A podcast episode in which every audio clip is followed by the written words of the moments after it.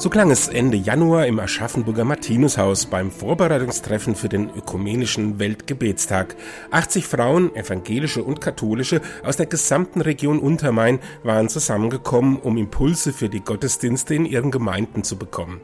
Gefeiert wird dieser Tag dann immer am ersten Freitag im März. Seit einiger Zeit ist das kein reines Frauenprojekt mehr, aber in Aschaffenburg sah man, dass der Tag immer noch vor allem von Frauen getragen wird. Denen ist die Veranstaltung über die Jahre ans Herz gewachsen, wie Doris Riedl aus Johannesberg und Irmtraut Schäfer aus Gladbach erzählen. Also ich bin seit, weiß ich nicht, Mitte der 80er, glaube ich, dabei. Ähm, ja, es ist mir einfach ein Anliegen, Offenheit in der Kirche. Das Ökumenische finde ich sehr wichtig.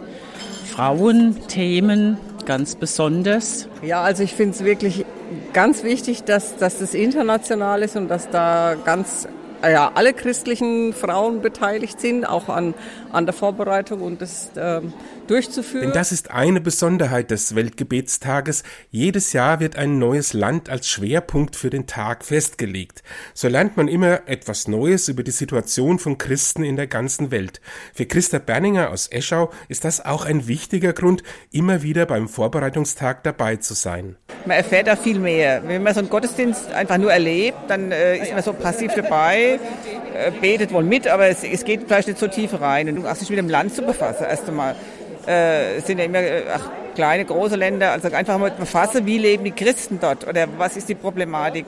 Es werden ja viele Projekte in, in verschiedene Länder unterstützt, also einfach, dass man danach hört, ja, wo geht das Geld dann hin, wo, was ist der Schwerpunkt. Die Vorbereitung ist vielfältig angelegt, die Lieder werden geübt, es gibt eine Bibelarbeit, die Texte werden vorgestellt und Silvia Fuß vom Vorbereitungsteam erklärt, was den Teilnehmerinnen sonst noch so alles geboten wird. Sie sollen über Land und Leute was erfahren. Sie, äh, die Leute kriegen auch was erzählt zum Essen. Das ist, ich glaube, für die Besucher auch das Highlight, dann da ein bisschen zu kosten was es, was es da gibt aus dem jeweiligen Land. Und deswegen ist auch schön, wenn das ein bisschen weiter weg ist und exotisch. Tatsächlich gibt es in der Pause leckere Kostproben aus der Küche des Schwerpunktlandes, doch es geht da immer wieder auch um harte Kost, wenn von zum Teil wirklich schwierigen Lebenssituationen von Christen in anderen Ländern berichtet wird.